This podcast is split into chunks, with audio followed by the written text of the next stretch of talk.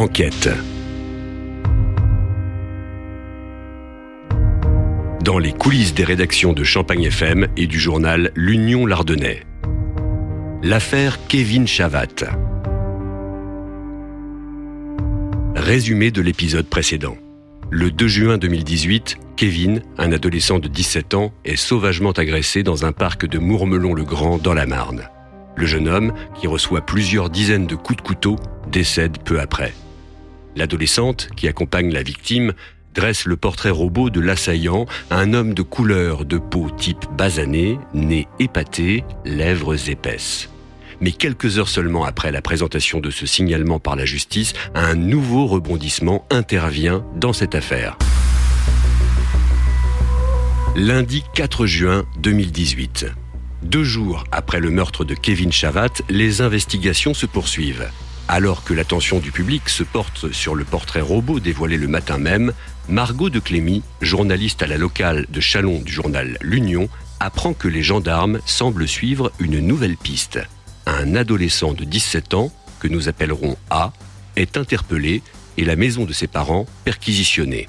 Alors, euh, l'interpellation, on l'apprend puisqu'il y a un regroupement de gendarmerie devant une maison. Et ensuite, il y a les TIC qui débarquent, les techniciens d'identification criminelle. Donc là, on se dit, euh, c'est pas une simple vérification comme il y a eu toute la journée, même la veille et même l'avant-veille, au sein de Montmelon-le-Grand. Là, il y a un arrêt, une fixation de l'attention des gendarmes sur euh, une maison en particulier. À Mourmelon, la nouvelle se répand comme une traînée de poudre et les langues se délient. L'adolescent n'est semble-t-il pas très apprécié par les autres jeunes de la commune. Finalement, euh, quand on a appris qui habitait euh, cette maison, ça n'étonnait plus les gens euh, tant que ça. Ah, c'est lui, ça m'étonne pas, il est dingue, il est complètement taré ce type. on a entendu des choses assez terribles à son, à son égard. Et des, des amis de, Kevin qui sont arrivés, j'étais sûr que c'était lui, tu vois, on aurait dû penser à lui tout de suite. donc ça n'a finalement pas étonné grand monde au sein de, de l'entourage proche de Kevin. Solitaire, instable même pour certains, il se passionne essentiellement pour les armes et les reconstitutions militaires. Surtout, il a côtoyé la victime. Leur relation semble s'être dégradée ces derniers temps. Même si elle n'étonne pas certains habitants, l'interpellation de A intrigue. Le jeune homme a la peau blanche et les traits fins. Loin, très loin du portrait robot dressé par O, la jeune femme qui accompagnait Kevin le jour du meurtre. O, on n'en parle pas euh, le lundi soir Mourmelon. On se focalise sur euh, le, domicile d'A qui est perquisitionné. Euh, tout se focalise sur lui. Et c'est le lendemain où les gens commencent à, se dire s'il est mouillé, c'est elle, elle a fait un portrait robot alors qu'elle a très bien pu le reconnaître dans le parc. Il y a un truc qui colle pas. Et c'est là que l'idée a commencé à germer dans l'esprit des gens. Que, que O l'avait bien reconnu dans le parc et qu'elle a d'une quelconque façon participé avec lui à, la, commission de ce, crime. Une sensation qui va se confirmer dès les premières heures de la garde à vue de A. Le jeune homme se montre particulièrement coopératif avec les enquêteurs. Il reconnaît le meurtre de Kevin. C'est bien lui qui a porté les nombreux coups de couteau, mais il affirme ne pas avoir agi seul. Le jeune homme accuse O d'être sa complice. Il décrit comment ça s'est passé le jour J. A, il a quitté son domicile, il avait vu euh, avant qu'elle parte au parc avec euh, Kevin. Elle lui avait remis un, sac. Euh, chez lui, il enfile deux pantalons. Il s'en va au parc. Il mime le vol de sac, on ne sait pas exactement ce qui se passe. En tout cas, il y a une altercation entre les deux. Il le poignarde à de nombreuses reprises. L'arme est retournée contre lui à un moment donné, ce qui fait qu'il est blessé, ce qui permettra à un de ses camarades de classe de le repérer et de le dénoncer à son père qui le dénonce aux gendarmes ensuite. Et ensuite, après euh, l'avoir poignardé, il enlève son pantalon, il met dans le sac euh, et il fait semblant de faire un jogging en revenant chez lui. Il publie sur les réseaux sociaux euh, bien couru LOL pour montrer qu'il était parti courir. en rentrant chez lui, sa sœur remarque qu'il est blessé.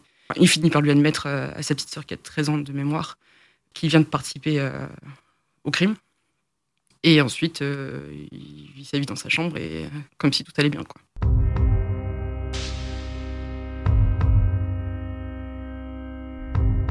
Dès le lendemain, la jeune femme est interpellée à son tour et placée en garde à vue. Face aux multiples rebondissements et au scénario machiavélique qui semble se dessiner, le retentissement de l'affaire dépasse les limites de la Marne. à tel point que lorsque le procureur de la République de Reims, Mathieu Bourrette, qui a récupéré le dossier, annonce à son tour une conférence de presse, les médias nationaux se déplacent en nombre. On a assisté à de nombreuses conférences de presse euh, du procureur de la République, que ce soit à Reims ou il y en a aussi à Chalon-Champagne. On est euh, deux journalistes habituellement, là on était une 15, 20, euh, peut-être même plus que 20.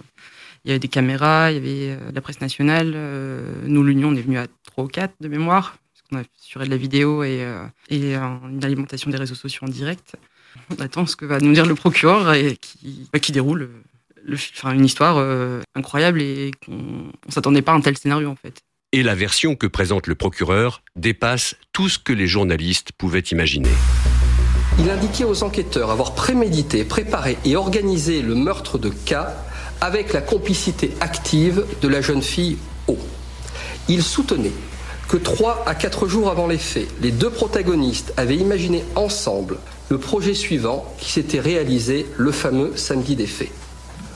La jeune fille O devait donner rendez-vous au jeune garçon K dans ce bois. Il a également été établi par les exploitations des téléphones des mises en cause que ceux-ci ont eu des contacts quasi quotidiens durant ces six derniers mois, démontrant la proximité entre les deux protagonistes y compris des photos d'une certaine intimité et suggestibilité de la part de la jeune fille, photos dont on peut se demander pour certaines d'entre elles si elles n'ont pas été envoyées après les faits.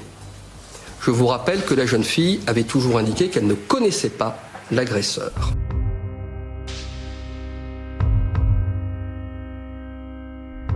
Margot de Clémy n'avait jamais connu une telle affaire. J'ai déjà traité des, affaires, euh, somme toute étranges, avec des, crimes euh, sanglants euh, compliqués. Mais là, ce qui rend cette affaire particulière, c'est que ça concerne trois adolescents, une victime adolescente, euh, deux mis en examen adolescents.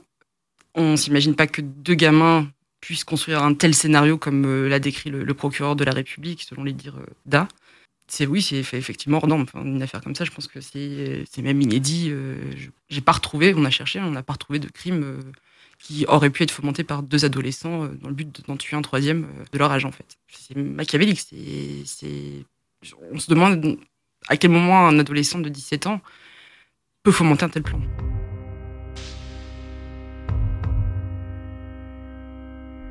Les deux adolescents sont mis en examen pour assassinat et placés en détention provisoire. Dans le prochain épisode, un nouveau rebondissement dans cette affaire qui n'en manque pas. Une erreur de procédure pourrait conduire à la remise en liberté des deux adolescents suspectés du meurtre de Kevin.